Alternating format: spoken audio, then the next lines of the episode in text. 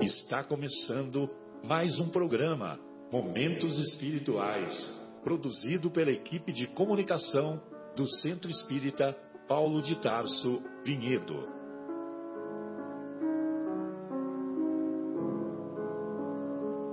Se guardas contigo o estigma do sofrimento, indagando pela solução dos velhos problemas do ser e da dor, se percebes a nuvem que prenuncia a tormenta e o vórtice traiçoeiro das ondas em que navegas, vem conosco, estudemos a rota de nossa multimilenar romagem no tempo, para sentirmos o calor da flama de nosso próprio espírito a palpitar e morredouro na eternidade e acendendo o lume da esperança, perseveremos juntos em exaltação de alegria que Deus, o Pai de infinita bondade, nos traçou a divina destinação para além das estrelas.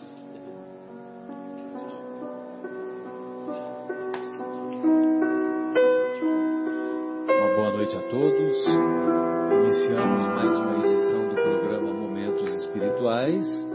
Hoje, 13 de abril de 2018, sexta-feira. Meu Deus! Sexta-feira 13, viu, Guilherme? E estamos aqui na companhia agradável do nosso querido Guilherme, do nosso querido Marcos, Marcos Melo e do nosso querido João. Hoje, como fazemos semana a semana, estamos discutindo capítulo a capítulo de O Evangelho segundo o Espiritismo. Hoje abordaremos o tema que envolve o capítulo vigésimo, capítulo intitulado Os Trabalhadores da Última Hora. E neste capítulo nós vamos encontrar é, também lá no capítulo 20 das anotações do evangelista Mateus, a parábola dos trabalhadores da última hora. Esta parábola, ela é muito semelhante àquela, àquela parábola, hum, aquela parábola do capítulo 18, muitos os chamados, poucos os escolhidos que podemos traduzir por muitos os convidados, poucos os que aceitam o convite. Uma vez é a parábola do festim de bodas. Isso mesmo, Guilherme. Obrigado. E, e nesta, essas parábolas são, são semelhantes em seu conteúdo, mas tem, tem algumas diferenças. E Jesus, como era como é um contador de histórias por excelência, um, um pedagogo por excelência, nos deixou essa parábola e há mais de 20 séculos estamos estudando-a e quanto mais estudamos, mais compreendemos a grandeza do pedagogo por excelência, pois cada parábola permite múltiplas e variadas interpretações, múltiplas e variadas angulações. E então nós vamos tentar é, estabelecer aqui alguns conceitos que, que, que extraímos desse estudo. Diz o Mestre: o reino dos céus é semelhante a um pai de família que saiu de madrugada a fim de assalariar trabalhadores para a sua vinha. Sempre vale a pena recordar que o reino dos céus nada mais é do que qual que é o conceito mesmo do reino dos céus? É o a obra divina no coração, no coração de cada homem, né, de cada um de nós. A obra divina no coração do homem. Então, o reino dos céus é semelhante a um pai de família que saiu de madrugada para assalariar trabalhadores para a sua vinha. É, compreendemos que o pai de família, evidentemente que é Deus. E Deus nos convida a trabalhar na sua vinha, nos convida a trabalhar na sua obra. E ah, na simplicidade desse ensino, nós observamos que podemos trazer esse ensino para a nossa vida pessoal, uma vez que Jesus, ao afirmar que saiu de madrugada a fim de assalariar trabalhadores, ele não faz distinção dos trabalhadores.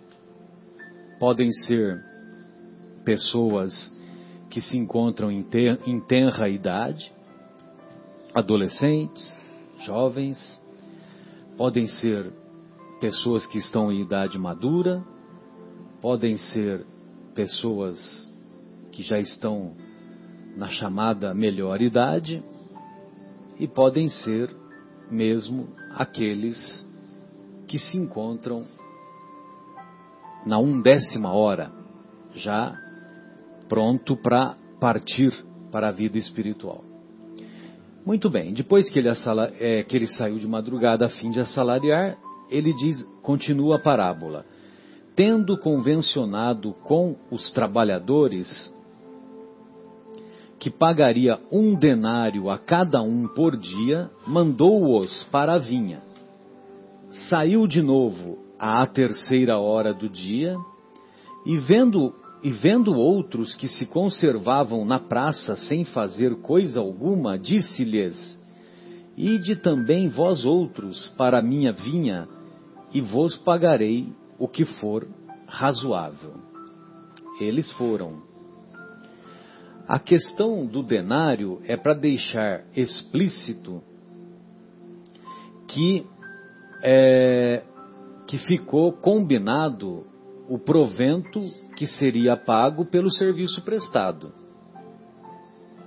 Um denário, naquela época, era o equivalente a um salário do dia para o trabalhador rural daquela época.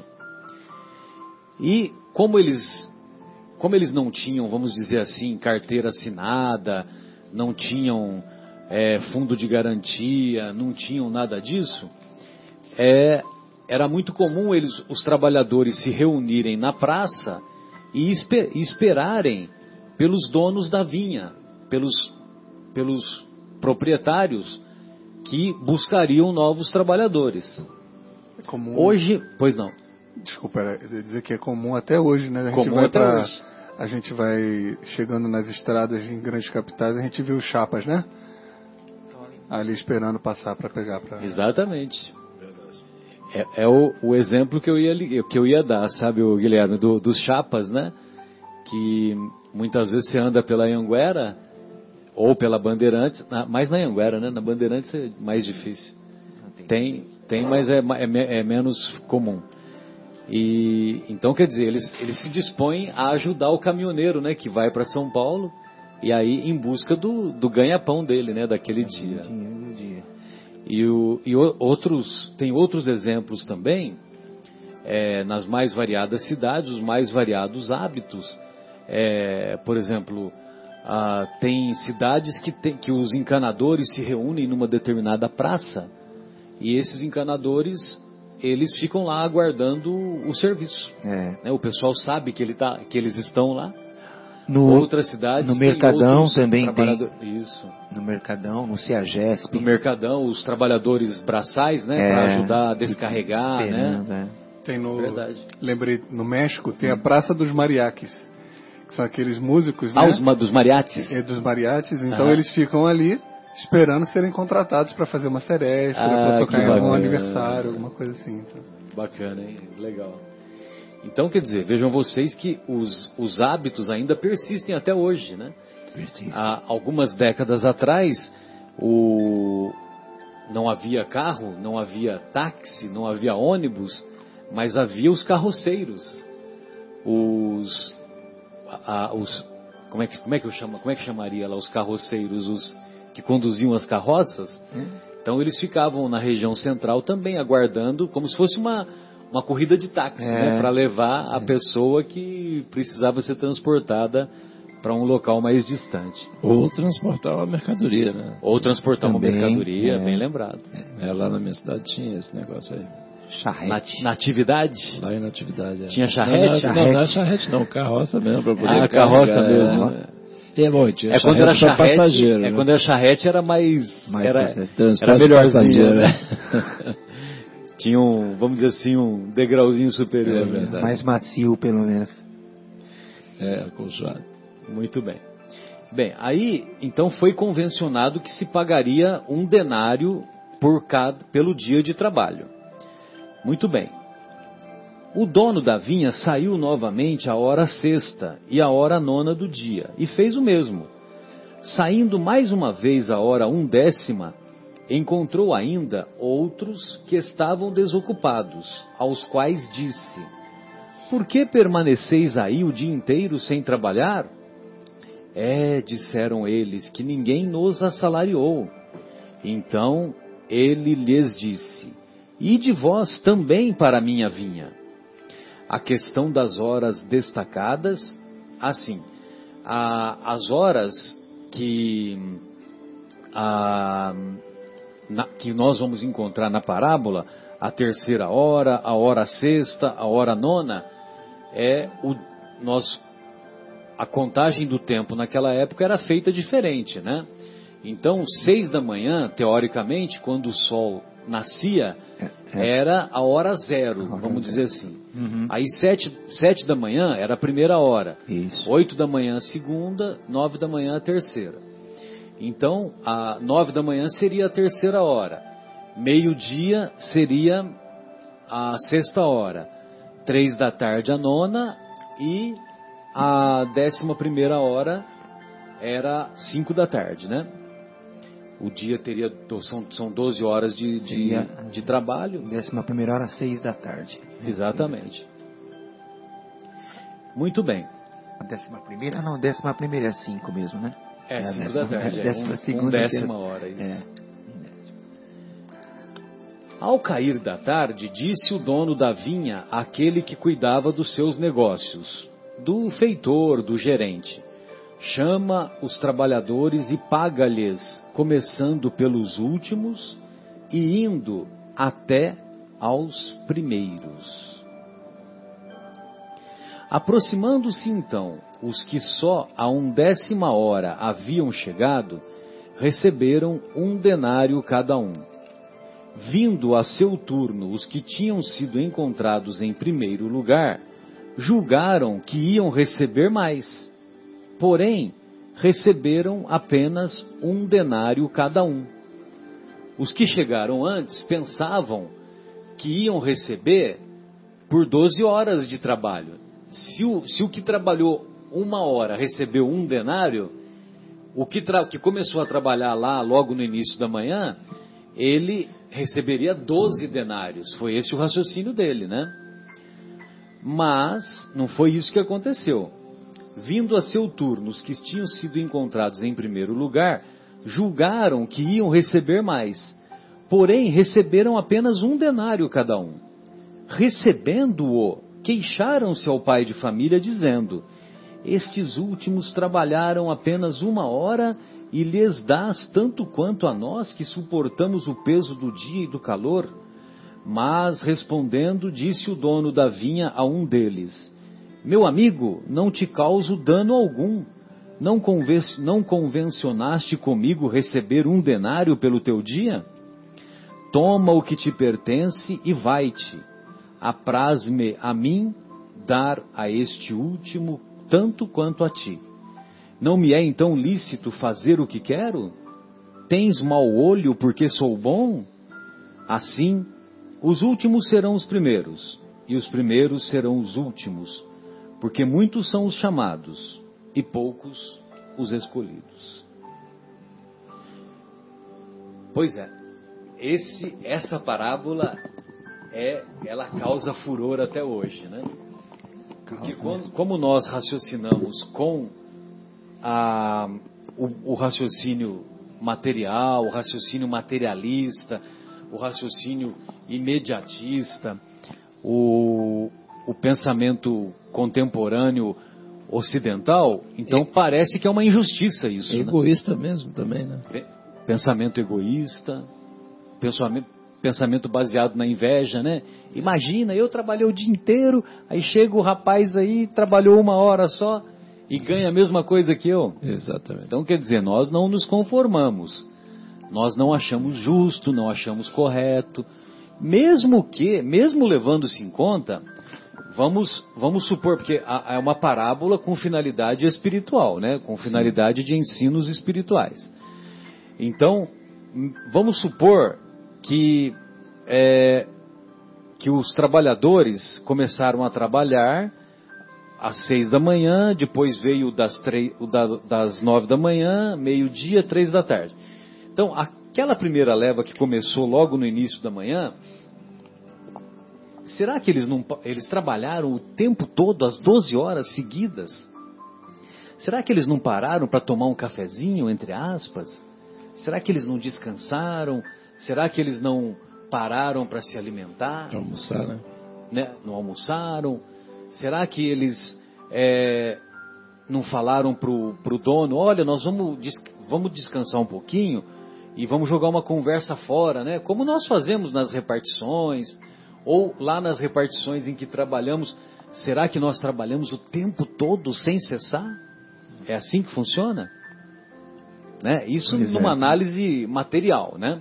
É Evidentemente que no, o, o, objetivo, o objetivo dos, do, das parábolas de Jesus, e é por isso que, esse, que essas parábolas atravessaram os 20 séculos, é, é fazer com que nós pensemos, é nos estimular à reflexão.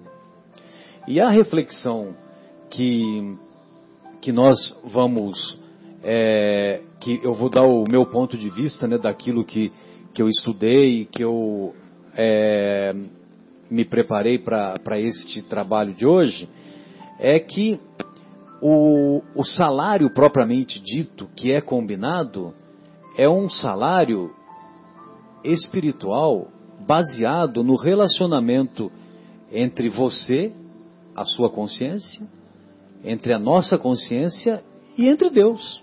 Sim. É. A conversa é entre nós e Deus. e Deus. Então, se nós, no nosso trabalho, no nosso, na, na vinha a vinha que é a obra de Deus, se nós nos dedicamos a bem executar as obras de Deus, então nós vamos continuar progredindo, nós vamos continuar adquirindo conhecimentos, vamos continuar é, angariando virtudes, Sim. e nós não vamos ficar para trás. Exato. E, e nunca é tarde para para atender a esse chamado, né? Talvez essa lição também nos dá isso, né? É, nunca pense que, puxa, eu fiz tanta coisa errada, eu acho que eu não tenho jeito, né? Não, ainda é tempo, ainda há tempo. Você pode na última hora se arrepender, é, ou tornar-se uma pessoa de bem, enfim, não sei. Tudo isso que nos faz a, a alcançar esse esse reino, esse reino de Deus, né? Que, como falamos, está dentro de nós mesmos. Então, o pagamento ele vai ser o mesmo, né? Mesmo para aquele que, que iniciou, aceitou o convite, muito tempo antes, é, será o mesmo pagamento para aquele que aceitou hoje, né? Me arrependi, tornei-me uma pessoa melhor também será recompensado. Né? É, eu também vejo por esse lado, como você está tá, tá falando, Marcelo, acho que é, nunca é tarde para aceitar o convite. Né? Não, e isso também vale, sabe, Marcos, para nossa, por exemplo, para nossa atividade profissional. Sim. Então, a nossa atividade profissional, às vezes, você tem lá uma carreira, é, uma carreira na sua na sua área de atuação que você está lá é, 20 anos trabalhando. Aí, muitas vezes isso gera uma acomodação. Sim. Aí É nós nos acomodamos, nós, vamos dizer assim, é, paramos de nos aperfeiçoar, aperfeiçoar naquela atividade Uhum. e vão chegando novos profissionais. Esses novos profissionais, eles muitas vezes São eles chegam e eles passam na nossa frente. Sim. Eles passam na nossa frente, é, não só pela nossa acomodação, mas porque eles continuam se esforçando, continuam por mérito deles, Verdade. continuam se esforçando, continuam atuando Uhum. e, e acabam, vamos dizer assim, deixando, nos deixando para trás. Aquele que se acomodou ficou para trás. mesmo. Exatamente, exatamente. É mais ou menos como se fosse a parábola dos talentos, né? Também. Então, Também. você parou de investir na sua formação intelectual, parou de investir na sua, na sua melhoria da, da- das suas virtudes, né? na sua melhoria moral, aí vem o pessoal mais novo e passa por cima É. de nós. Os últimos serão os primeiros. E tem, tem um ponto também que o, o senhor lá da vinha, ele perguntou, né? Por que que você está indo aí no, né? Ficou o dia inteiro aí. Ele estava lá à disposição para trabalhar. Na realidade, ele não tinha aparecido, né? Surgido a oportunidade. Então ele, né, ele colocou isso aí. né? Exatamente. É, e- Esse é um ponto importante, né, às vezes, em, em algumas situações, porque, inclusive, a, a nossa posição interna, né, a nossa atitude perante a, perante a vida, em, algum, em algumas situações, né, a, a vida pode nos colocar algumas situações de prova, né? Então a gente tem que ter, tem que estar disposto ao trabalho, mesmo que ele não exista, mas assim, se não tem, tem tanto trabalho voluntário É. a ser feito, tanta coisa, né? A ser feita pelo, pelo progresso da humanidade, ou não é? Então, a gente tem que estar sempre disposto ao trabalho. Pois não, Guilherme, gostaria de ouvi-lo. Não? Ah, pensei que você tinha algum comentário para. Eu estava Ele está refletindo ali. no livro aqui da, Tá montando, tá montando. da- do Edson de Oliveira e Taide Gomes Schumacher, né, que eu sempre leio esse livro, A Vivência do Evangelho segundo o Espiritismo. Ela fala aqui um. Escreve aqui pra gente, aqui eu achei interessante. É, falar sobre o reino dos céus, né, que está dentro de nós. E aí ela pergunta quais as exigências para, para atingir esse reino. né? E ela mesma responde, né?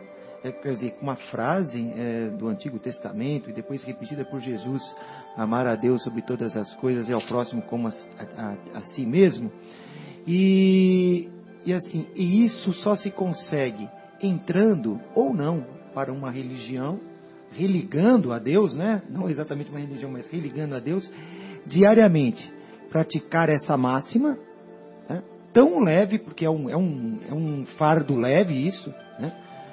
que depois implica apenas o amor incondicional e indiscriminado. E aí ele diz assim: muitas vezes já fomos chamados para essa vinha ao longo de tantas reencarnações que já experimentamos. Porém, em geral, resistimos ao convite, opondo-lhe os mais variados motivos. Aí ela fala, ela fala os motivos. É, Desculpa estar me alongando aqui, mas né? Fica, fica tranquilo, não está se alongando nada. Pode Mas comentar é, se quais são esses motivos? É, os preguiçosos ou desocupados se recusam ao convite para não abandonar o ócio a que estão acostumados. Aqueles mais ocupados ou, ou muito ocupados se recusam ao convite por não encontrarem um único tempinho para se dedicarem ao Evangelho do Senhor.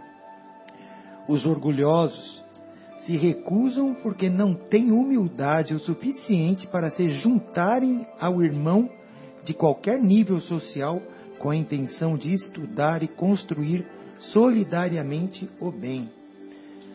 Os humildes, olha, os humildes também se recusam por se acharem muito pequeninos ainda para exercerem uma tarefa tão nobre. Muitos aí às vezes acabam se recusando esse convite, achando que não é digno ainda Exatamente. por incrível que pareça, né? Os incultos ou ignorantes se, se recusam por não se acharem inteligentes bastante para entender leis tão sublimes.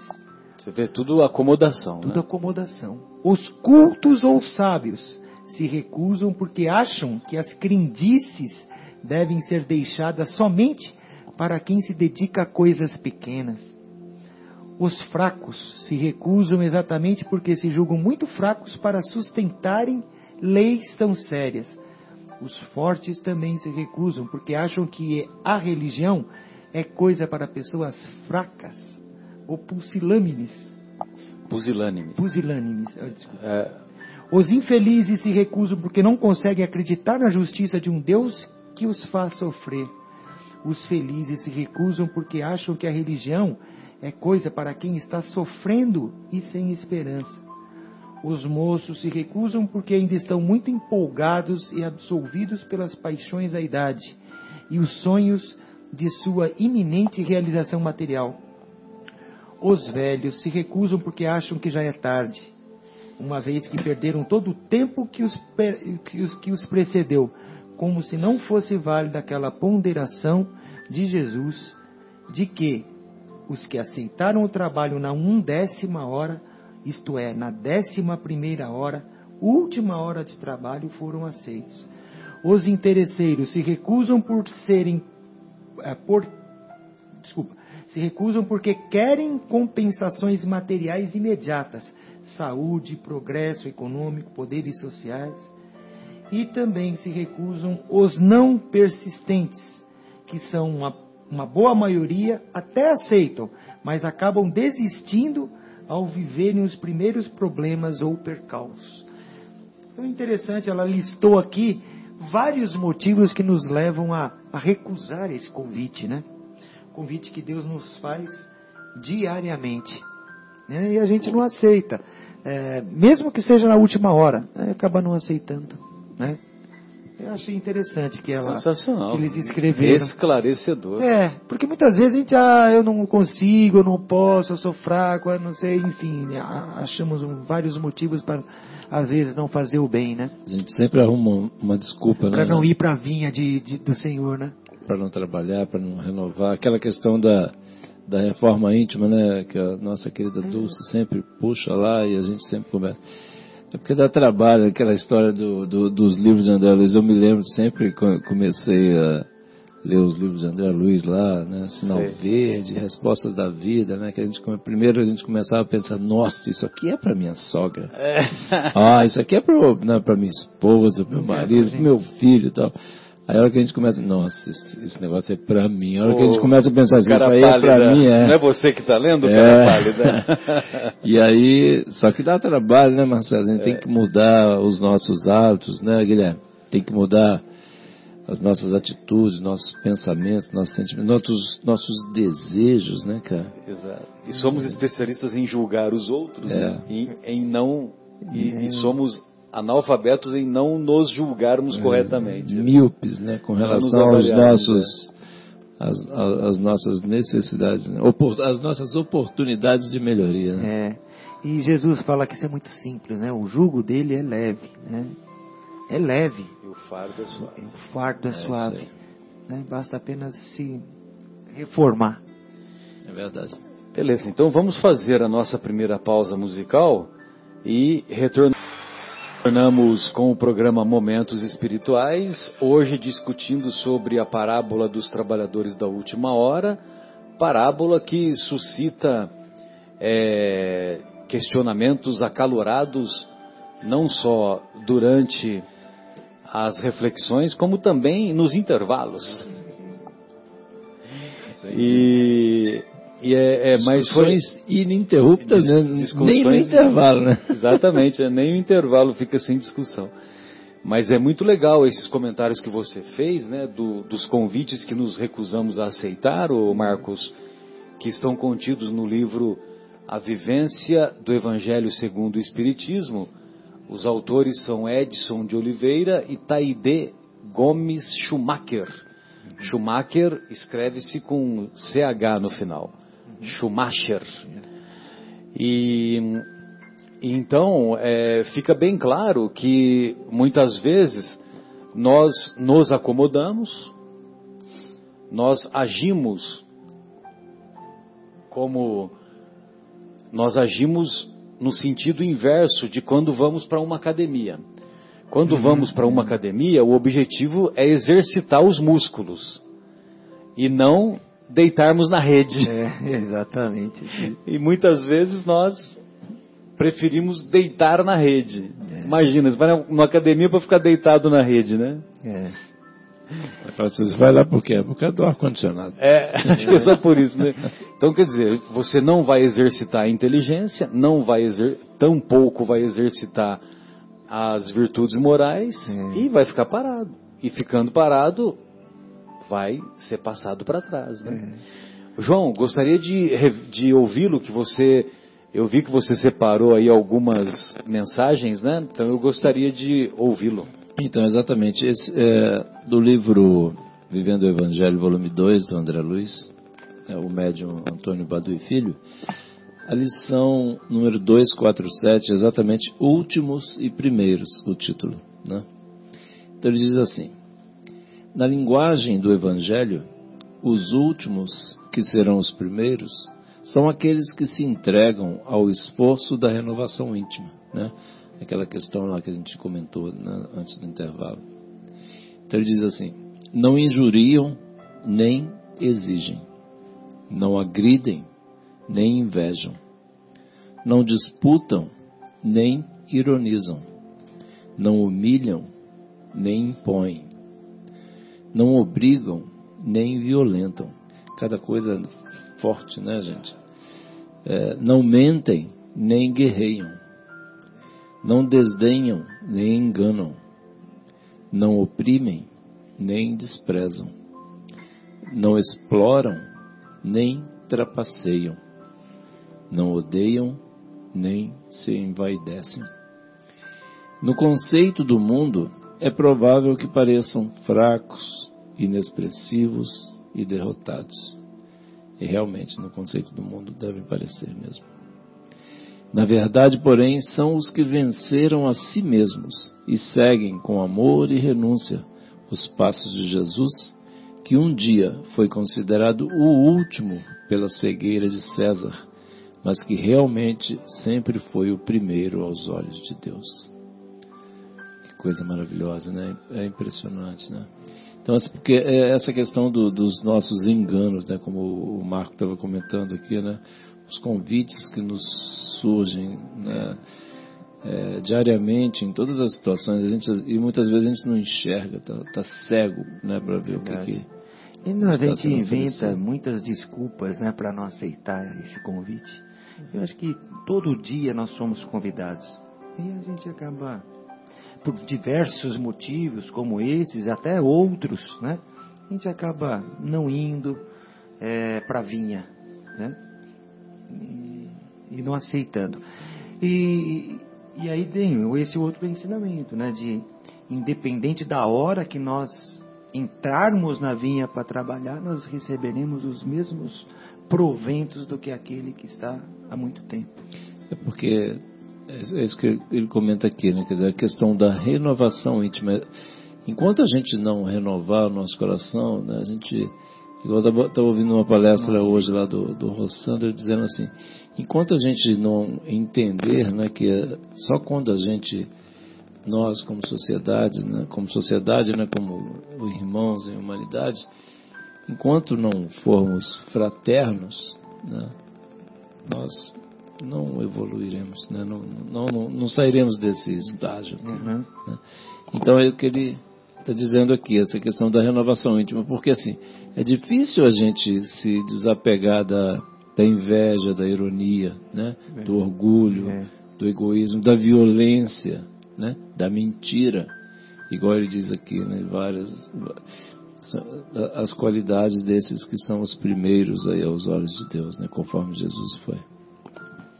É, e, e- nesse texto aí, né, fica claro que você compreende um, um verdadeiro discípulo, um verdadeiro seguidor de Jesus é, com características de violência? Não, verdade. Exato. Não É- condiz. entra, né? entra na sua cabeça que um verdadeiro seguidor de Jesus necessite andar armado? Necessite andar armado? Então, quer dizer, eu vou, vou entrar aqui num, no, no, né, nesse conceito, né, que a, a nossa sociedade está discutindo isso, né, o desarmamento, essa coisa toda, tal, né? E então, é, veja você, a, a pessoa que é aos olhos do mundo, César era o todo-poderoso. Sim. Tinha os exércitos, mandava man matar, mandava prender. Tinha todas as fortunas, tinha, né? Tinha, exatamente. Então, aos olhos do mundo, ele era o Todo-Poderoso. Só que aos olhos de Deus, o governador planetário, quem que é? O próprio Jesus. É o mestre. É o mestre. E que, e que nunca andou armado. Muito pelo contrário, né? Quando Pedro usa a espada e, e fere aquele, aquele soldado romano cortando a orelha, ele vai lá e dá um jeito de colar, né, a, a orelha lá do E, e do puxa a soldado. orelha do Pedro, né? E ainda puxa a orelha do Pedro, dizendo que quem, fe, quem fere com a espada, com a espada será ferido. Não, e, e aí a gente fica né, dentro dessa linha que você está falando, né, Marcelo? Imaginando como. É, aí me lembrei agora da nossa querida dona Marta lá, que ela sempre puxava uns papos nessa, nessa linha assim: o seguinte.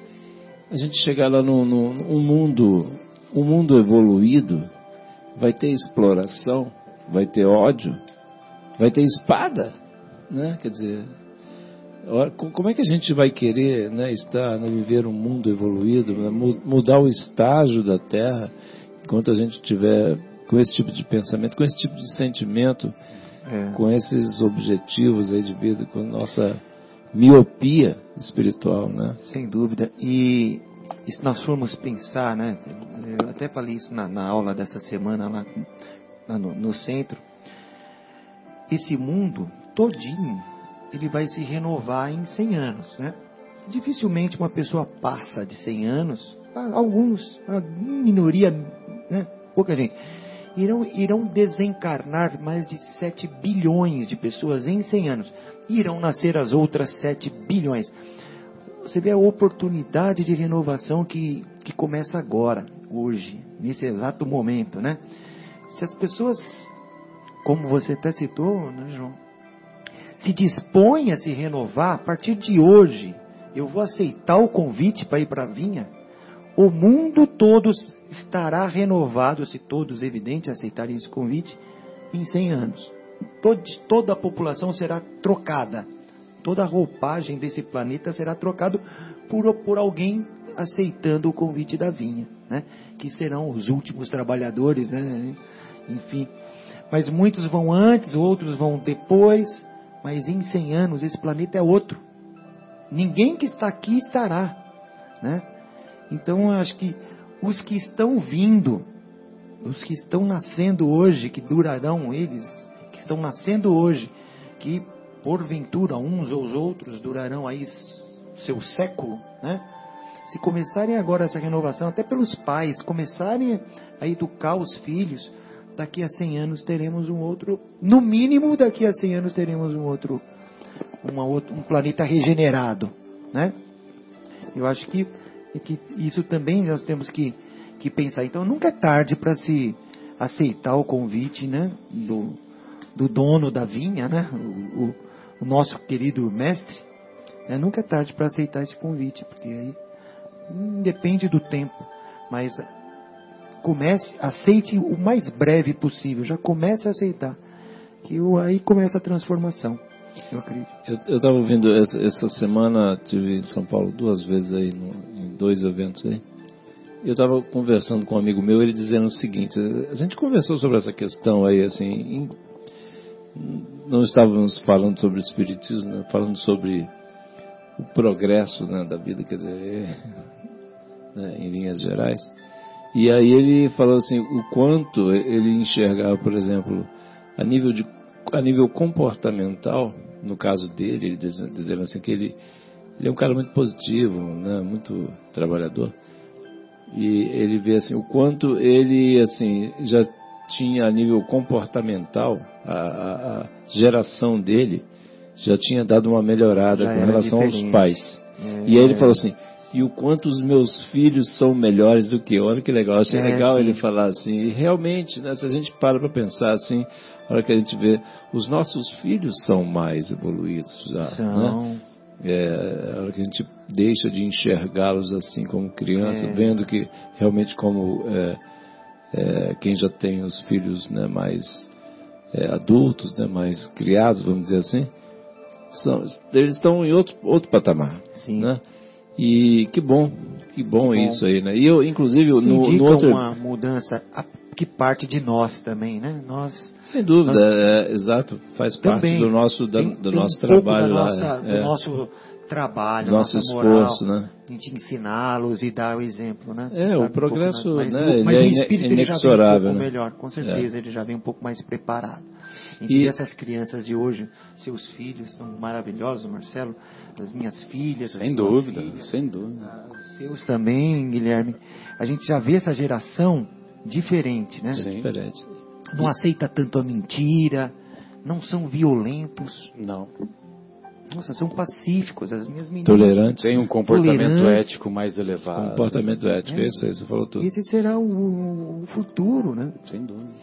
E aí, no outro evento, inclusive, também, até eu comentei um outro dia aqui, estava de, de um outro evento em que uma pessoa também falou, comentou, era, era um, um evento mais voltado para a área financeira.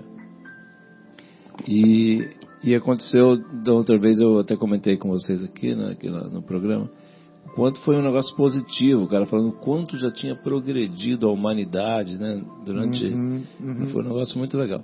E agora essa semana também uma outra coisa, olha que coisa legal.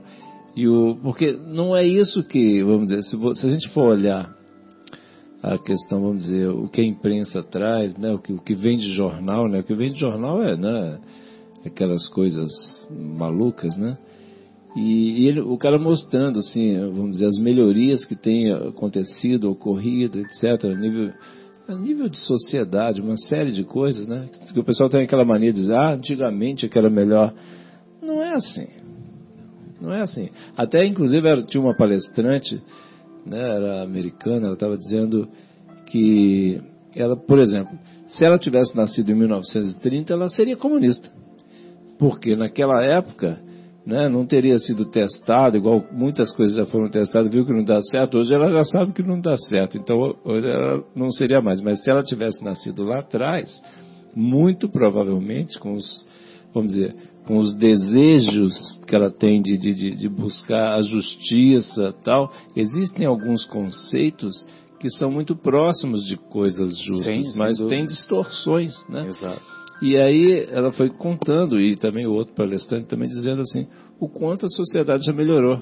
E a so- sociedade vai melhorar com, com um Estado menor, com mais liberdade, né, para as pessoas terem liberdade de correr risco, no sentido de tentar fazer da melhor forma, é assim que as coisas boas vão acontecer. E assim, um- sabe, um, um negócio assim, extremamente alto astral, de um, de um assim, eu, da minha parte não havia uma expectativa nesse sentido, mas como, como as pessoas já estão ligadas nesse novo mundo, nessa É, nova era que está chegando. É Que impre- palestra foi essa, João? Impressionante, é uma coisa de... de Mas o que, que é? não- Profissional ou foi... Não, é um evento financeiro, aí uma coisa aí de, Financeiro, é, é. Que bacana. coisa de investimentos, umas coisas assim, mas é um negócio super alto astral, um negócio impressionante, Marcelo. Que bacana. Mas muito legal. E sabe que dentro desse, de- desse raciocínio também, eu estou até pesquisando aqui, eu recebi no WhatsApp hoje uma mensagem sobre o Sérgio Moro, né? Dizendo que ele é uma das pessoas mais comentadas, mais um dos nomes mais na, na internet, mais acessados e tudo mais. E aí a pessoa aqui descreve um pouco do passado dele, né? E fizeram aqui, não sei se é verdade ou não, né? é, do passado do Sérgio Moro. Desde a sua adolescência no interior do Paraná, ele fora envolvido com obras de caridade cristã. Maringá. Maringá. Passava seu sábado auxiliando na cozinha de um restaurante comunitário para os pobres. Além das ações das inúmeras madrugadas frias, ao sair na rua distribuindo cobertor para flagelados com as baixas temperaturas do Paraná.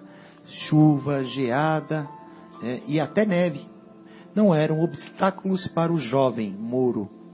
Agora veja, no fim da matéria, o que ele escreveu há mais de 20 anos atrás.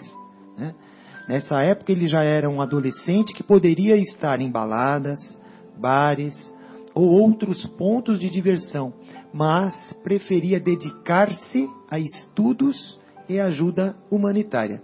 Foi nesse período que ele publicou uma foto com um belo texto. Leia abaixo e se emocione. Atenção, texto escrito por Moro há mais de 17 anos em seu blog pessoal. Ele escreve assim: Para cada pessoa, João, né, dizendo que tudo vai piorar, existem 100 casais planejando filhos. Para cada corrupto, existem 8 mil doadores de sangue. Enquanto alguns destroem o meio ambiente, 98% das latinhas de alumínio já são recicladas no Brasil. Na internet, a palavra amor tem mais resultados que a palavra medo. Para cada muro que existe no mundo, se colocam 200 mil tapetes escritos: Seja bem-vindo. Enquanto um cientista desenha uma nova arma, né, há um milhão de mães fazendo bolo de chocolate. Existem razões para acreditar, os bons são maioria. Eu acredito na força do bem. Vibrem o bem e somente no bem. Fonte Sérgio Moro, 1997.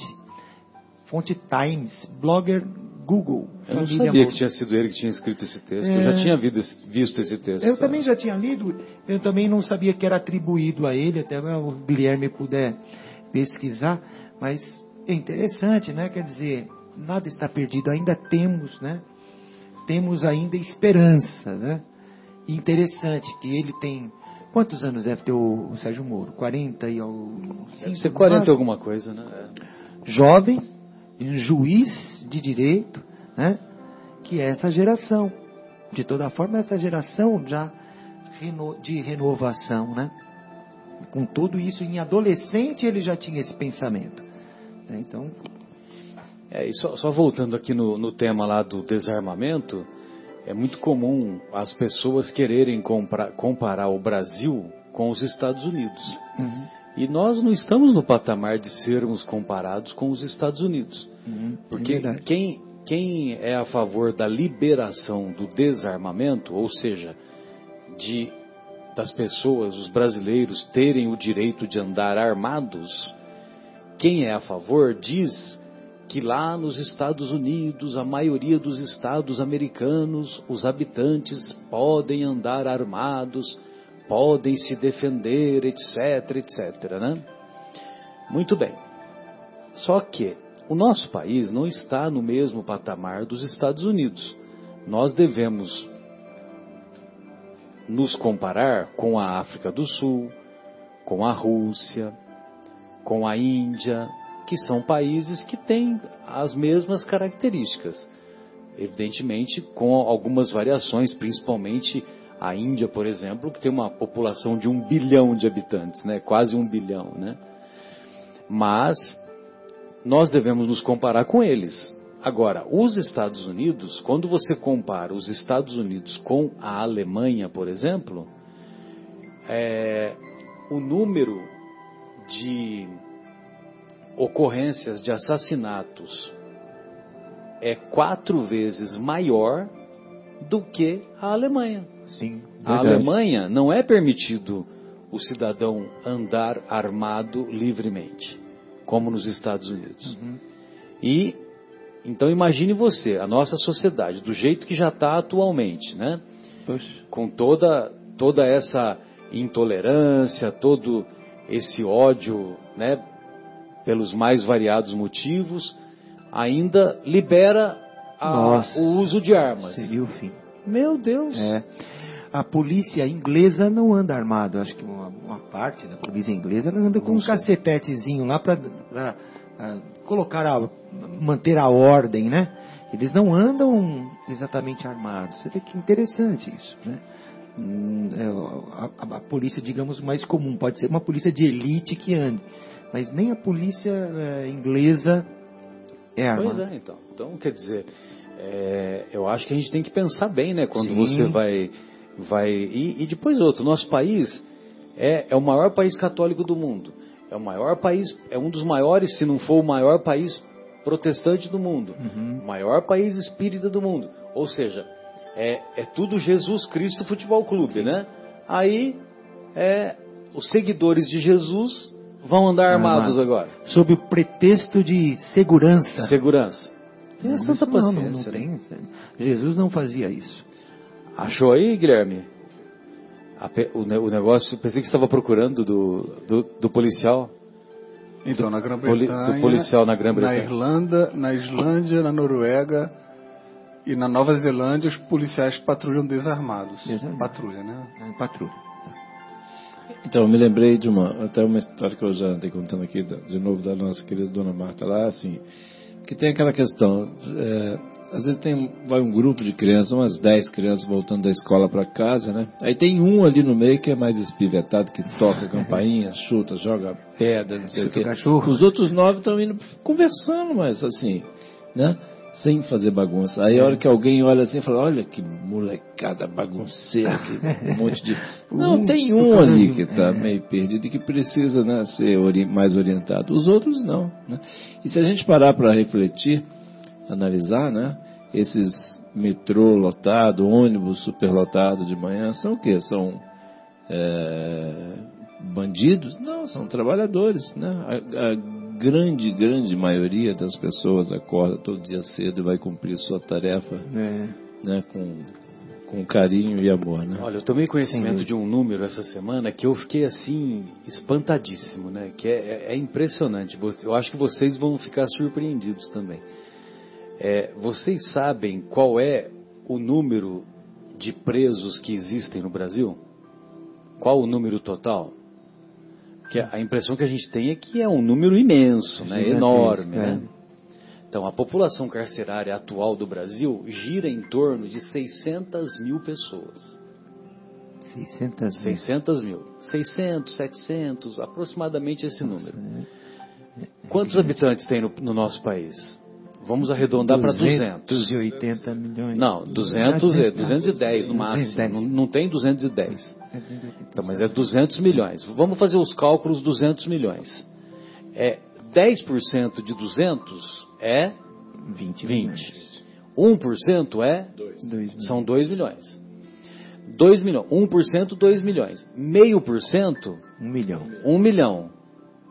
Então, a população carcerária do país é menos do que 0,5%. Entendeu? 0,3%. 0,3%. Ou seja, 0,3% são as pessoas que estão à margem da lei. Vai, vamos supor que tem um, uma- uma- um outro tanto de pessoas que deveria estar na cadeia, que eu, eu não duvido, né? Então vamos supor que seja o dobro, né? O triplo.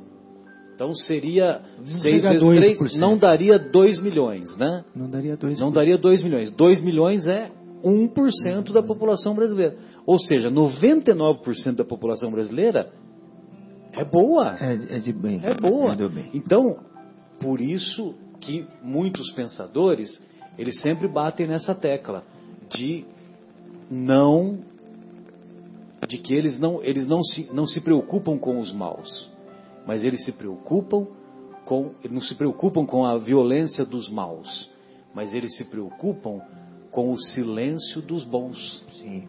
E, e, e o Pois Brasil, não, Guilherme? e o Brasil, com tão poucos presos, percentualmente falando, é a terceira maior do mundo. É a terceira maior população carcerária do mundo. Então, eu não sabia disso. Só perde para Acho que o maior é os Estados Unidos, não? Só perde para Índia e México. México. Nossa. Índia e México. Tá vendo? Ah, então, o México é um outro país que, você pode, que o Brasil pode se, Se, se comparar, se né? comparar, Vamos dizer assim. Sem dúvida. Isso mesmo. Né?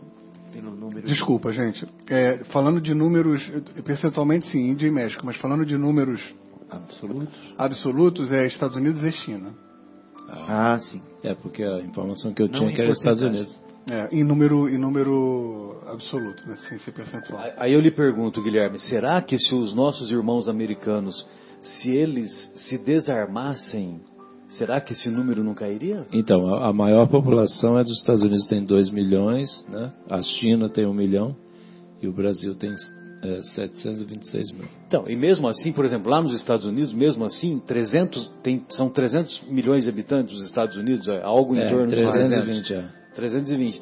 Então, por exemplo, eles têm 2 milhões, que é menos de 1% também. É. Também. Não, e, e, assim, eu acho que um ponto também que é, que é importante é a questão é, que a gente sempre comenta assim com amigos, etc. Fez alguma coisa errada lá, vai pra cadeia.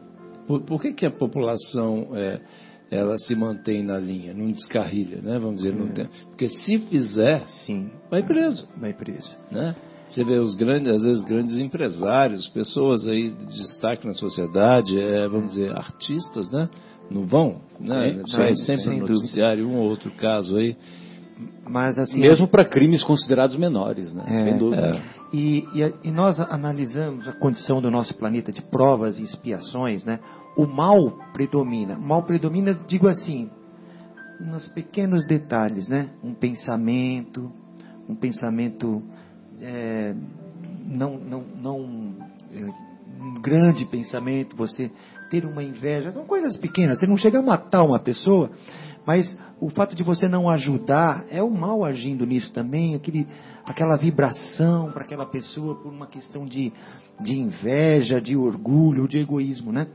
Mas não chega ao fato de, de você chegar a matar ou, ou ser um preso crime por um crime, né? Um crime mais grave, que é esse aí que realmente é 1%. Os 99% tendem mais para o bem do que Sem extremamente dúvida, para o mal. dúvida. Não é tão difícil de mudar isso, Sem né? dúvida.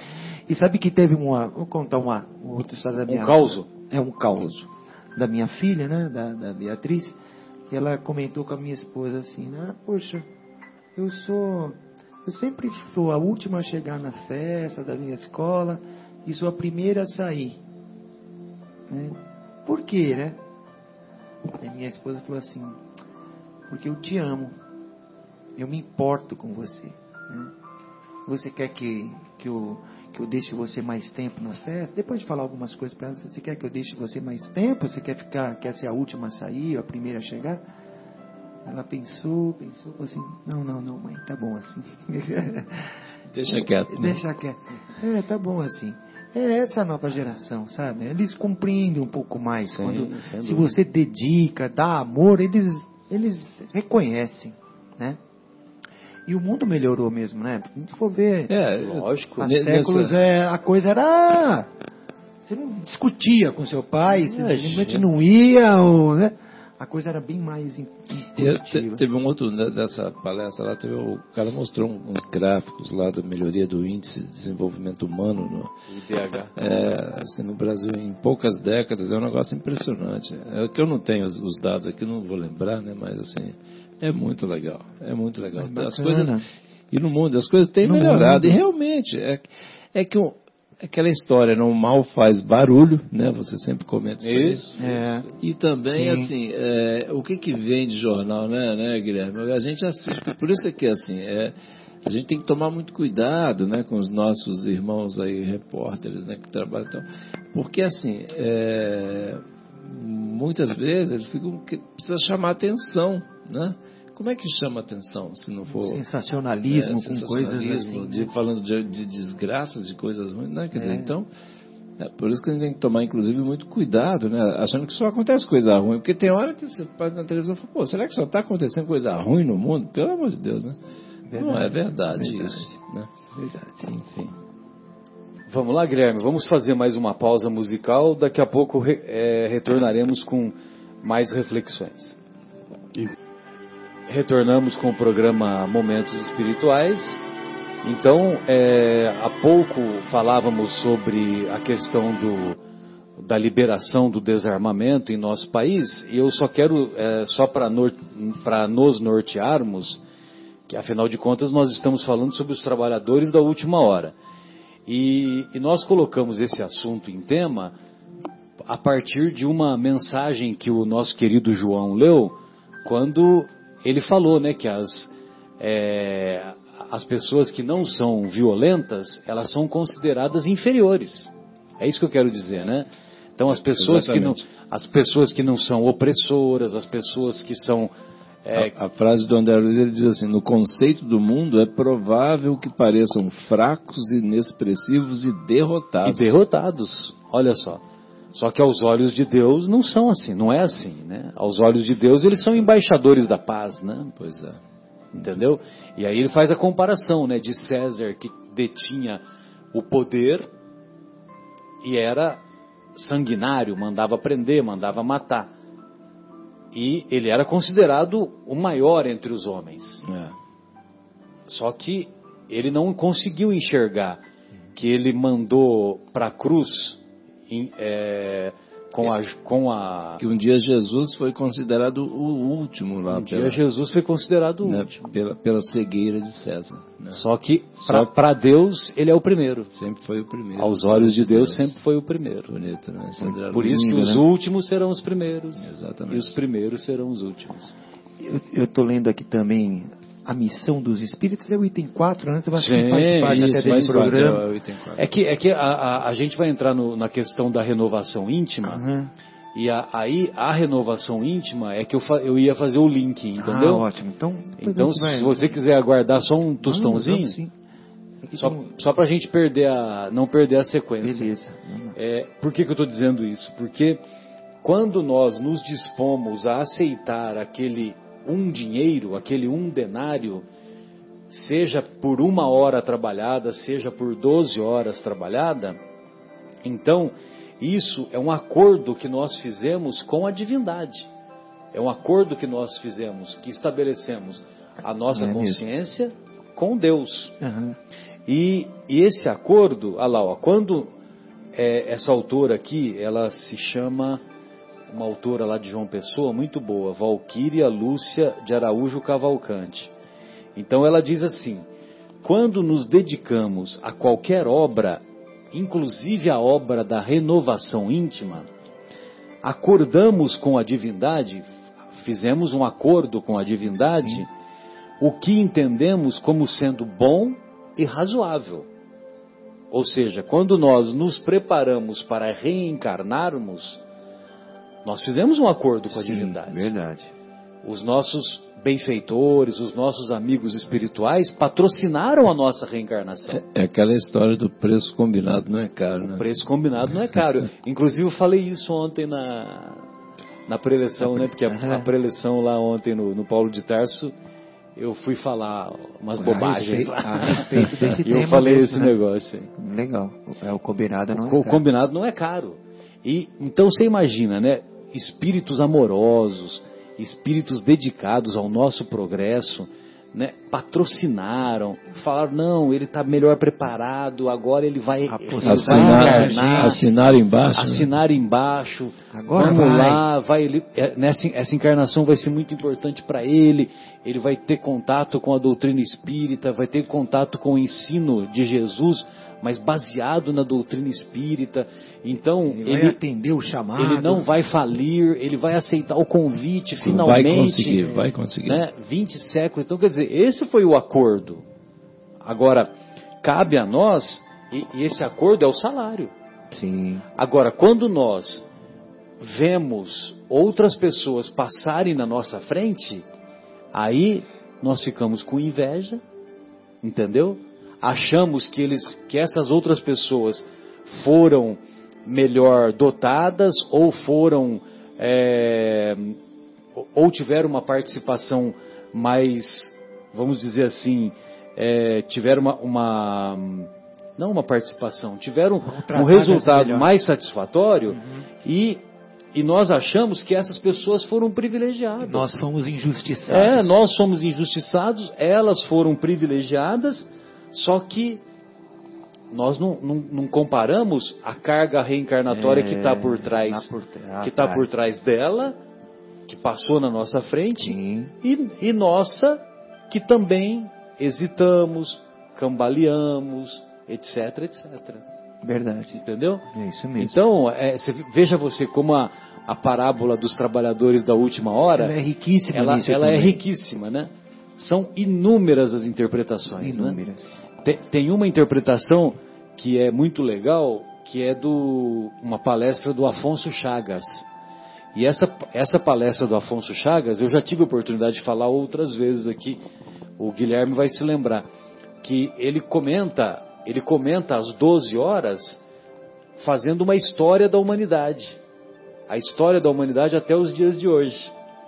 Então, ele diz, ele diz que, por exemplo, é, ao meio-dia é quando Moisés vem para o planeta Terra e traz os dez mandamentos.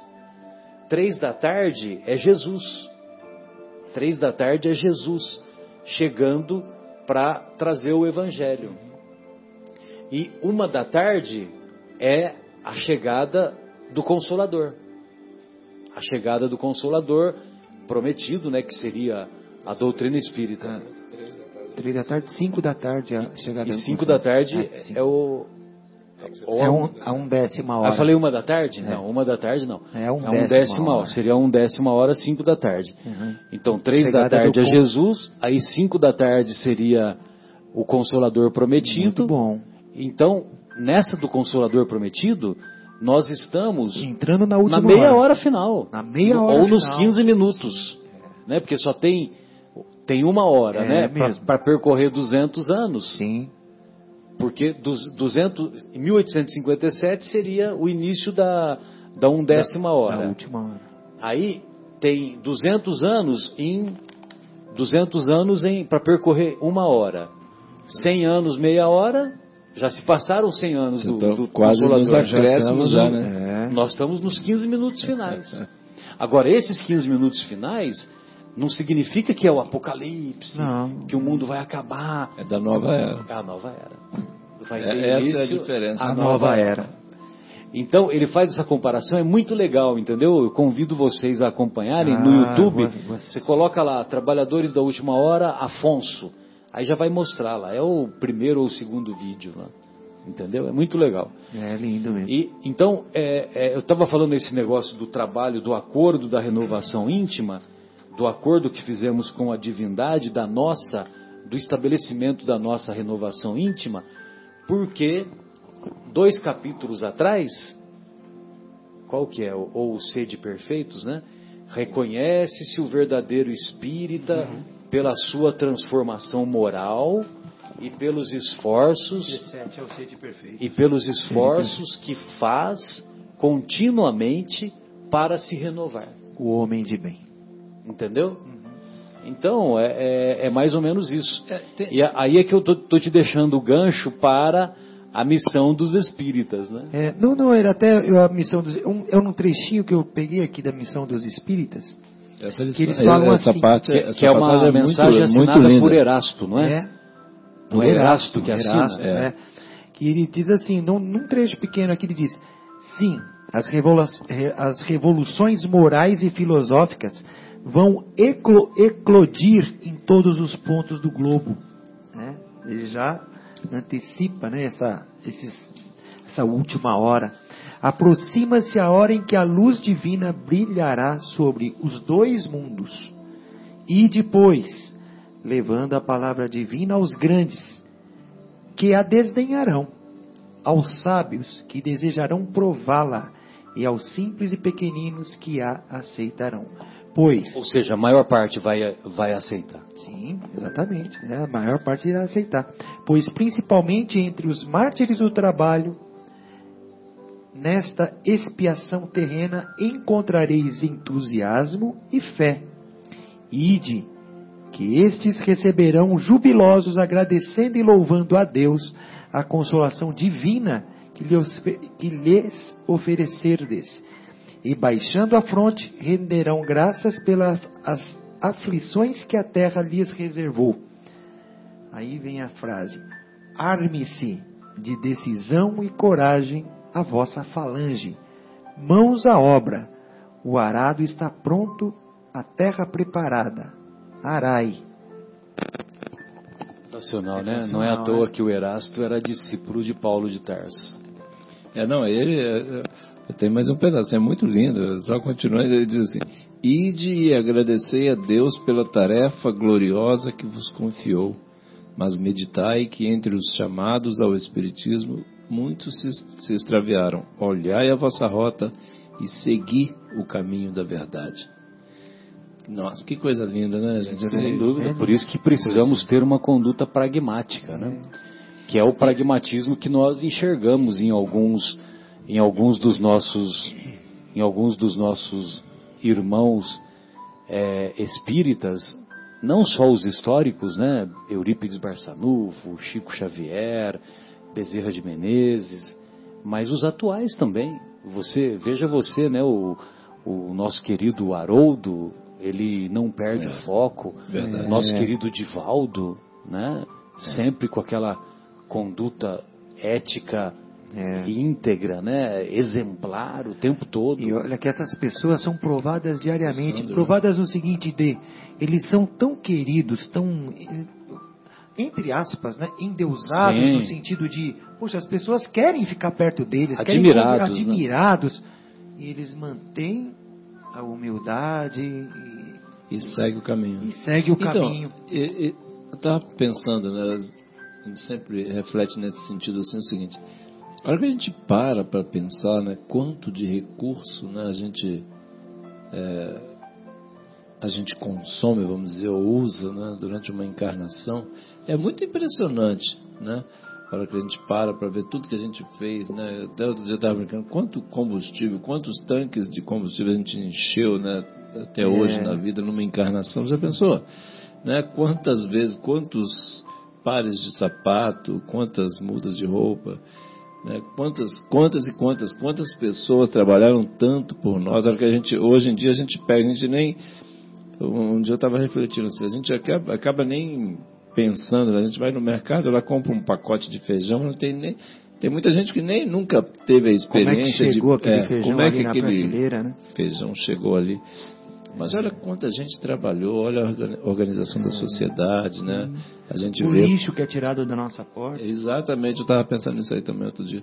E aí eu pensei também outro dia, assim, uma, crise que a gente está vendo, né, os nossos irmãos aí da Venezuela, assim, o desabastecimento. Olha quando a sociedade se desorganiza, né, co- como é crítico, né, quantas pessoas sofrem. Isso que o Marcelo estava comentando sobre a questão do é, antes, da, antes de, de começar o programa, sobre a questão da responsabilidade das pessoas que estão no comando das nações. A hora que essa, esse pessoal, vamos dizer, acaba se perdendo no- nos seus É, atos, enfim, e desorganizam um país, uma sociedade, quantas famílias, quantas almas, quantos espíritos que tinham missões, às vezes, né, tão especiais, acabam, é, vamos dizer, se perdendo, Desvirtuando. desvirtuando, exatamente. É, eu estou lendo aquele livro A Caminho da Luz, né? E tem bem isso mesmo. Ele fala do Império Esse Romano. livro é demais da conta. E na época de Augusto, ele foi um dos melhores imperadores É, ele- para, o, para o povo romano. Ele antece- antecedeu a vinda do Cristo, né? Sim. Se ele, se, se como ele tivesse os, os, os seguintes, Se desse sequência, né? desse, aí veio, acho que Tibério, né? Logo depois dele. Ou se- Acabou com toda a obra que ele fez e acabou com Reverteu, Sanguinário. reverteu sanguinário. tudo. Ou seja, você vê, nós somos ainda falhos, né? Você poderia aproveitar essa oportunidade, né, de Augusto e, e o livro todo ele é assim, né? De os gregos também que tinham um elevado conhecimento, mas ao mesmo tempo também depois é, caíram, foram até escravizados, levados para Roma, enfim. Se perderam Mas todas as populações, nesta renovação, nessa renovação de gerações, tinha também aquele que desvirtuava. E estava até num bom caminho, aí tinha uma advertência de Cristo, aí caía, porque os seguintes não davam, não davam a Sequência. a sequência. né? É. Chega a hora que nós temos que dar sequência. As gerações têm que seguir é, o caminho do bem, né? E uma, e uma coisa que eu estava pensando assim, o quanto é importante, né, eu sempre comento, eu estava falando sobre. O, o, o, o Marcelo estava falando dos exemplos, né, dos espíritos, de pessoas né, de, de bem aí da sociedade, etc. Falou do Haroldo, do, Sim. né, do Rossan, do Divaldo. Mas assim, é, é Alberto Almeida, Adenauer. É, tem, tem um monte, pessoas um monte de brilhantes, É, não, né, inclusive não só espíritas, É, pelo amor de Deus, né? Quer dizer, Não, na verdade, lógico. é, Sim. para todo lado. Mas assim, o, o quanto é importante a gente a gente ler, né? Por exemplo, falando do- dos livros, né? É, livros de André Luiz, né? Assim, É, livros de Emmanuel, né? para a gente é, a gente precisa ler. Ali tem os Precisa. exemplos dessas coisas, o quanto é importante, Uhum. sabe, mecanismo de como a coisa acontece, É. sabe, na sequência da, após, vamos dizer, o término da vida, né, depois do des- desencarne, como é que as coisas acontecem, para a gente se preparar, né? Sim, Nós sim. temos que nos preparar. É verdade. Né, né, Guilherme? Você falou do exemplo, eu estou lembrando da obra Nosso Lar, que André Luiz, não sei se vocês vão lembrar, vai falar com o ministro Clarêncio. Aí ele chega, está o salão lotado, e ele se encaminha diretamente para o ministro, achando que ele tinha algum tipo de privilégio. O Clarêncio olha para ele assim, pode sentar ali no finalzinho, né? Aí ele vai e senta. E ele fica esperando todo aquele pessoal ser Atendido. ouvido. E o ministro Clarêncio, talvez já até sabendo o que, que ele ia é, pleitear, chama ele para sentar ao lado de uma irmã que também estava ali reclamando. E ela estava reclamando exatamente do que? De trabalho. Ah, isso eu não consigo mais fazer, aquilo ali eu não consigo também, porque fulano não sei o que e tudo mais. E aí o Clarence fala, minha irmã, olha, eu sugiro que você fique um tempo descansando, então, é, lá na, na- no jardim, não sei o que, dá um. Fala para ela descansar, né? E o André Luiz está ouvindo tudo aquilo e na cabeça dele ele está pensando, poxa, eu vim aqui reclamar que eu quero trabalhar e eu estou vendo que realmente eu, talvez eu esteja reclamando demais, né? Talvez eu esteja é, é, querendo um trabalho mais nobre, que era o caso dele, né? E quando ele senta, ele fala assim: Eu quero trabalhar. né? Que ele queria, porque eu lembro que ele queria reclamar porque ele queria trabalhar como médico. É. Né? E ele, quando chegou lá e que percebeu a situação dos reclamantes, inclusive daquela senhora que estava também com ele, aí ele só falou assim: Eu quero trabalhar. E aí o Clarence conversa com ele e fala assim: Então vá. Mas deu a consciência de que aquilo que ele tinha né, de trabalho ou de veste terrena que ele sabia fazer, que era de, da medicina terrena, não se aplicava tanto ali no, no plano espiritual, né? Então ele volta e continua lá limpando a- a- as chagas, né? Fazendo. É, limpando o chão. Não é? E tem uma história dessa. E graças a esta experiência, graças a esta experiência, ele, eh, o André Luiz depois soltou aquela frase que ficou basilar na doutrina, né? Que é, que é a seguinte: quando o trabalhador está pronto, o trabalho aparece. Quando o servidor está pronto, o serviço aparece. É do nosso lar? É da obra Nosso Lar. E, Marcelo, até você pode relembrar, dar um gancho para que você possa relembrar dessa história do Chico, que ele fala, acho que com o Emmanuel, né? Quando ele desencarnasse, se o Emmanuel ia recebê-lo. Tem um negócio assim que o Emmanuel fala, não, eu tenho, eu tenho mais o que fazer, coisa assim, né? Ele, o Chico pergunta para o Emmanuel se ele É, ia ser privilegiado. é. É, ia ser privilegiado na espiritualidade, né? E o Emmanuel falou, não, não de maneira alguma, eu, eu tenho mais o que fazer, eu tenho, tenho, tenho meus as minhas atividades, as minhas né? atividades, né, por exemplo. Aí o- você vê, o Chico é, não, vai, não é moleza, não vai ter moleza não. E nessa história do, do André Luiz, né, que o nosso querido Guilherme está lembrando, e vem bem a calhar, porque o tema é trabalhadores, né? E aqueles trabalhadores da última hora, eles, eles só não foram trabalhar porque não tiveram oportunidade. Sim, Mas quando apareceu a oportunidade, eles aceitaram. é, Abraçaram abraçaram, né? E então o, o André Luiz ele, ele é convidado a estagiar lá na câmara, nas câmaras de retificação. Temos retificação. é. E lá nas câmaras de retificação, ele estava lá com a Narcisa, e a Narcisa não parava nenhum minuto, né? Ela trabalhava o tempo todo. Inclusive, é até interessante, porque ela trabalhava o tempo todo porque ela tinha um interesse, né? Os bônus, a, a mentalidade humana, né? É. Ah, o interesse era acumular bônus horas para ajudar os, os familiares dela, né? Então ela trabalhava incessantemente, mas dava lições maravilhosas pro, pro André. Aquele esforço dela, né? Queria Exato. fazer o bem. E aí, num determinado momento, é, é, é, é- é acudido, é auxiliado um, um irmão lá na- nessas câmaras de retificação que era recém-desencarnado.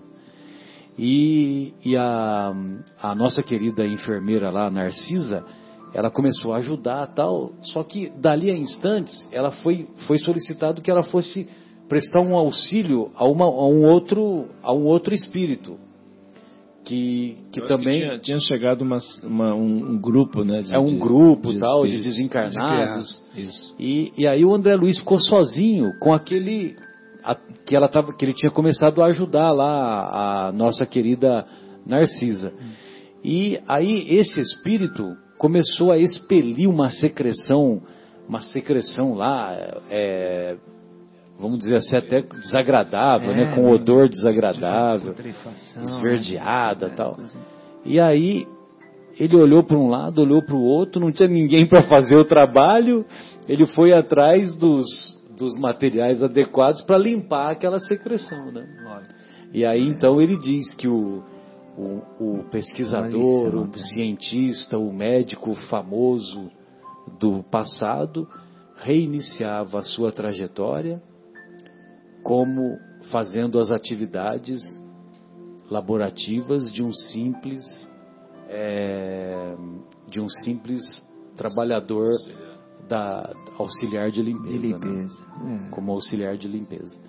Então, quer dizer, é uma coisa assim maravilhosa, né? maravilhosa. né? Porque ele desnudou o ego dele, é, ele, ele superou o seu ego e começou a trabalhar e deu essas e transmitiu através da, da, das mãos abençoadas do médium Chico Xavier essas obras maravilhosas é, que é tanta um, luz um trouxe para a humanidade. Né? É um belo ensinamento. Quantas pessoas já se emocionaram com essa história, né? Oh. Como nós mesmos estamos aqui, né? e os ouvintes que estão nos ouvindo aí. E nós vamos encontrar nesta obra aqui o Evangelho à luz da psicologia profunda, que é psicografado pela Joana de Ângeles, que é uma obra assim, é, assim bem profunda mesmo, né? De estudos bem, vamos dizer assim, psicografada pelo Divaldo, é. A Joana de Ângeles é o, é, a, a, é o espírito. Eu falei o contrário? É. Meu Deus, eu não acredito. É, não deixa de ser verdade. O Divaldo é o espírito encarnado. que horror. Não, não, você só falou que, é, que é psicografado por Joana de Ângeles. Psicografado por Joana de Ângeles. É psicografado pelo Divaldo. a mensagem e a, ditado pelo espírito de Joana de Ângeles. Então ela diz assim no final do capítulo comprometido com os imortais, que tem a tarefa de apressar estas horas, apressar estas horas, é, ele, ele, se refere a essa última hora, né, os trabalhadores da última hora. O trabalhador convidado pela consciência lúcida do dever é estimulado a superar o ego, fazer o que o André Luiz fez, superar o ego é. e investir as suas melhores energias na vivência e divulgação da mensagem evangélica sem jaça. Sem jaça? O que quer, que quer dizer jaça, Guilherme? Vê se você acha aí para mim.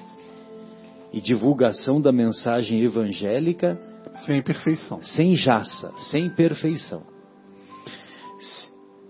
Sem Ou mácula. seja, sem mácula, né?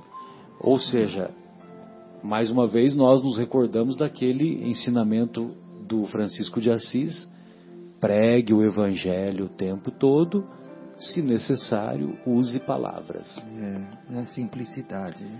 Simultaneamente, deverá preparar a sociedade terrestre para a reencarnação de milhões de missionários do bem e da caridade, que logo mais brilharão no mundo em sombras como estrelas polares apontando os novos rumos para a humanidade cansada de gozo e prazer, sequiosa, sedenta de paz e de renovação. De que ano que é esse livro? Que lindo, né? Esse livro é do começo dos anos 2000.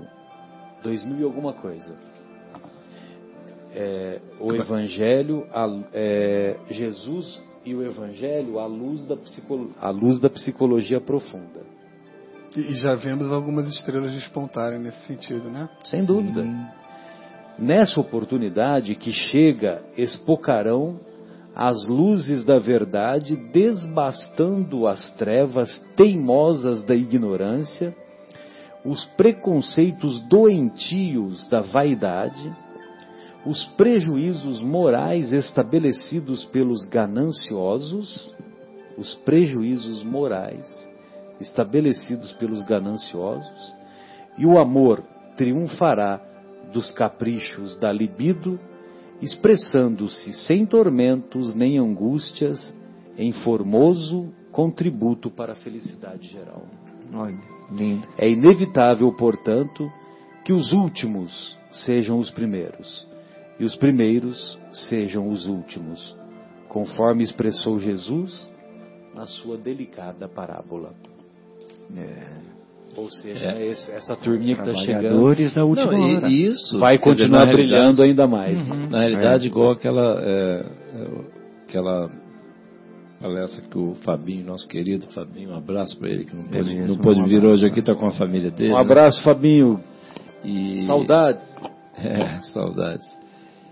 E ele mandou aquele quando o, o Haroldinho, né? O Haroldo estava falando do é, de Kardec, né? Vocês assistiram aquela aquela palestra? Não, não é Muito, muito impressionante. E assim, até inclusive até o Haroldo chora lá um bocado, ele se emociona lá um pouco, dá uma parada assim e tal. E, nossa, mas assim, você tem que assistir assim, no local que você possa chorar bastante, É. que é muito legal. E assim, que espírito. Qual, qual que é? Tem no YouTube essa? Eu vou passar para você. Depois você passa, O Fabinho passou outro dia para mim. Assim, é, É, do, no YouTube, mas eu vou encaminhar o, o link aí. Mas assim, é muito, muito, muito assim, falando sobre a importância do trabalho de Kardec, né? E o que ele fez lá naquele momento. Imagina, hoje, para a gente aqui é, é fácil. É fácil, né? é. Mas lá em 1800 e alguma coisa lá, né? 1850, 1860 fazer tudo isso aí, igual eu tô, lendo, tendo a oportunidade de ler agora na, na revista Espírito, o livro, o Kardec comentando, né, que ele escreveu o livro e tal, depois a revista ele foi repassando os, os fatos lá e tal, e ele contando que assim, não, não foi fácil. Não. E Muito o- pelo contrário, a briga, a espírito- briga foi, O foi Espírito da forte. Verdade diz que vai alguns minutos por dia, não era? Por semana ou algo assim? 15 minutos por mês. Por mês. Por mês. 15 minutos por mês. Prepare-se. Um quarto de hora. Um quarto de hora. Então, e, aí, olha, olha, que trabalhador. E exatamente estava na última hora, não décima hora, não é isso? Foi quando chegou lá o, o Consolador? Você acabou É, de falar aquela hora lá. Exatamente, o. Consolador foi na Inicia última um décima hora. O, o trabalhador, o trabalhador, nosso trabalhador mora aí, que veio exatamente, foi Kardec, esse querido que fez todo esse aquele sacrifício, não, a vida de sacrifício para nos trazer toda essa, essa colocar toda essa doutrina, né, vamos dizer, de forma didática, né, devidamente é, é, preparada para o nosso estudo. É um, é um trabalho hercúleo, né? Não, e veja você que ele fez a partir de, a partir de 1858, ele, ele fazia a revista espírita todo mês.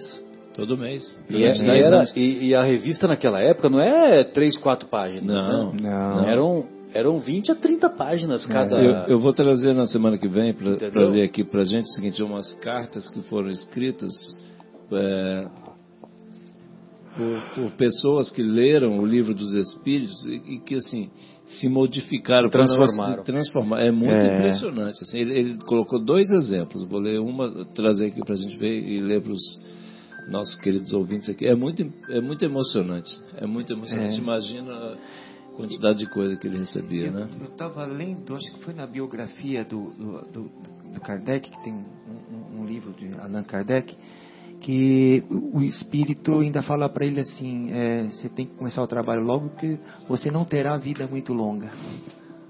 Ele já fala para ele que essa encarnação dele, ele, ele iria desencarnar Nossa, mas cedo. O trabalho dele foi enorme. É. né? E Nossa. assim foi, né? Foi ele, ele desencarnou com 65 anos. É, É, não foi tão curto assim, vamos dizer, né? para aquela época. mas ele Quando ele começou começa tarde. a é. pesquisa espírita, É. aí ele já estava com 51 anos. Isso. Ah, Foi em 1855. Tá vendo só? Ele nasceu em 1804, então ele já estava com 51.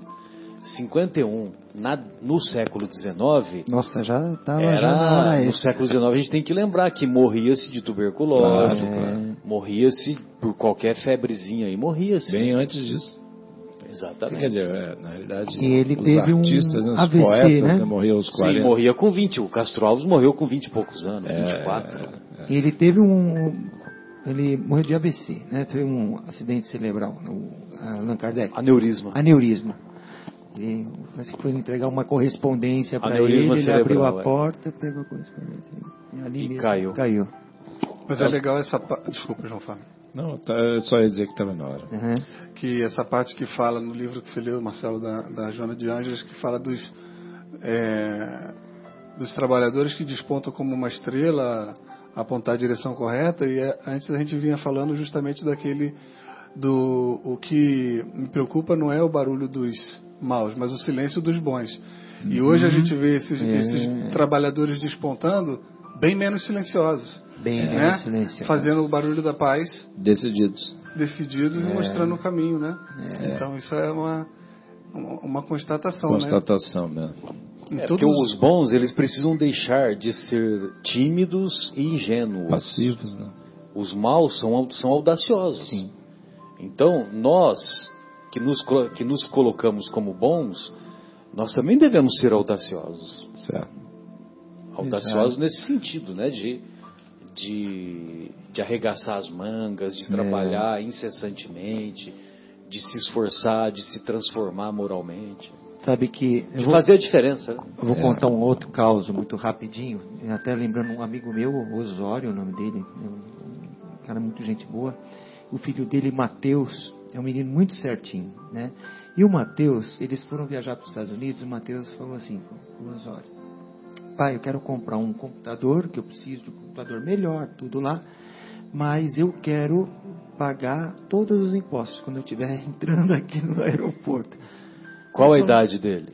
Ele tinha, na época, acho que 15 anos. Sim. 15 anos.